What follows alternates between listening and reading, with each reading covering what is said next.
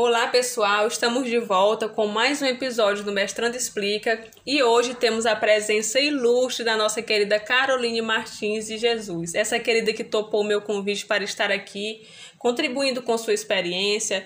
Ela que é farmacêutica generalista pela UFMA, pós-graduando em farmácia oncológica e hospitalar, olha só que legal, e claro, mestrando em saúde e tecnologia pela UFMA. Seja bem-vinda, fique à vontade. Estou aqui com o papai e a caneta na mão, pronta para aprender muito com você. Então, eu passo a palavra para ela e deixo mais uma vez aqui registrado o meu agradecimento por você ter aceitado o convite.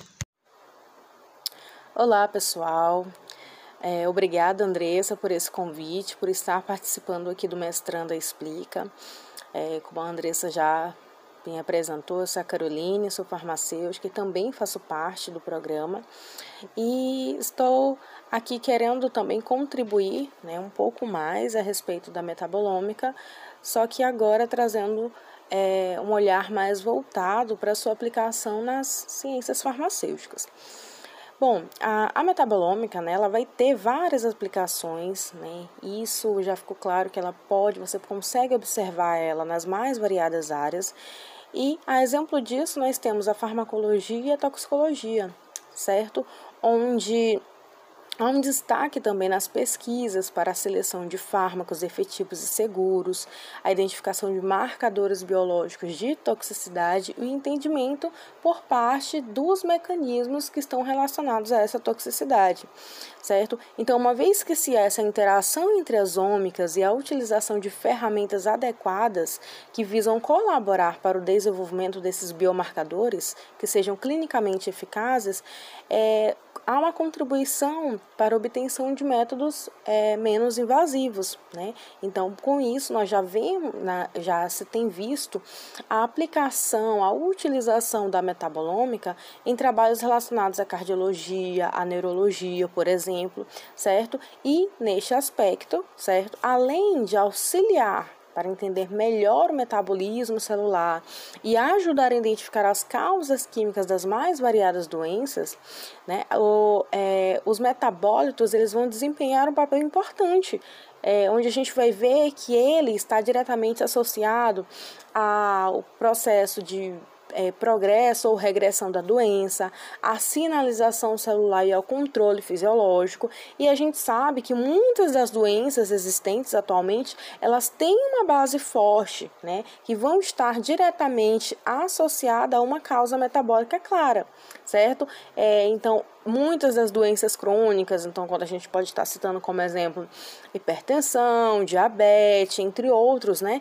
estão diretamente associados a causas metabólicas é, que são consideradas como inesperadas, certo? E com isso é, se vê a necessidade né, na, da identificação de novos alvos para drogas, né, uma vez que se eu tenho um metabólito é, que é previamente identificado, é, eu consigo é, descobrir também a sua via biosintética também e consigo, né, consequentemente, descobrir o seu alvo, certo? E isso, né, tem mostrado que a metabolômica ela vai desempenhar um papel importante na previsão da toxicidade de drogas e outros estudos também que vão estar associados ao processo de absorção, de distribuição, do metabolismo e até mesmo da, de, da excreção, certo?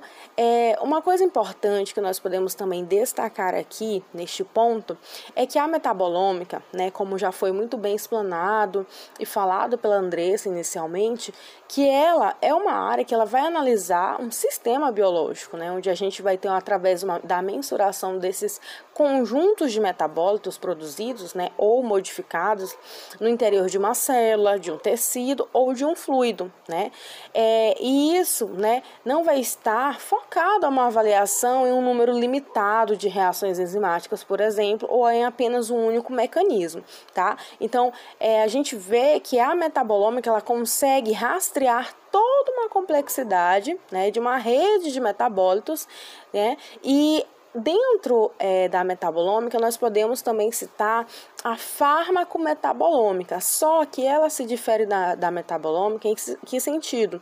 É, a fármaco-metabolômica ela pode ser entendida como um conjunto de alterações no metaboloma, certo? Só que essas alterações elas são advindas de tratamentos farmacológicos e sua abordagem pode também esclarecer mecanismos que estão relacionados a variações da resposta ao tratamento, ou também entender quais são as possíveis alterações genéticas que influenciam nessas respostas, né? Então, no contexto de um tratamento personalizado, por exemplo, a metabolômica ela pode investigar a presença de biomarcadores, né, que estão relacionados a esses aspectos farmacocinéticos e farmacodinâmicos do fármaco, né, que vão estar expressos, né, e vão é, estar relacionados à efetividade no tratamento, ao mecanismo de ação, à toxicidade ou à ocorrência de efeitos adversos.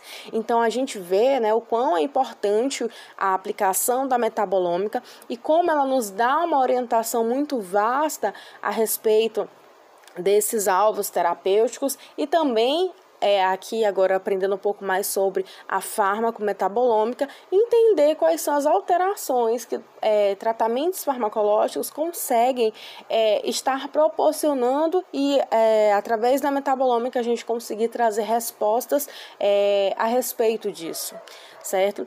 Eu quero agradecer, eu espero que a, eu tenha contribuído, né, e que através desses de falar um pouco mais sobre isso, eu tenha despertado a curiosidade e o interesse de vocês quanto a aprender um pouco mais sobre a metabolômica e colocar ele em prática no seu dia a dia.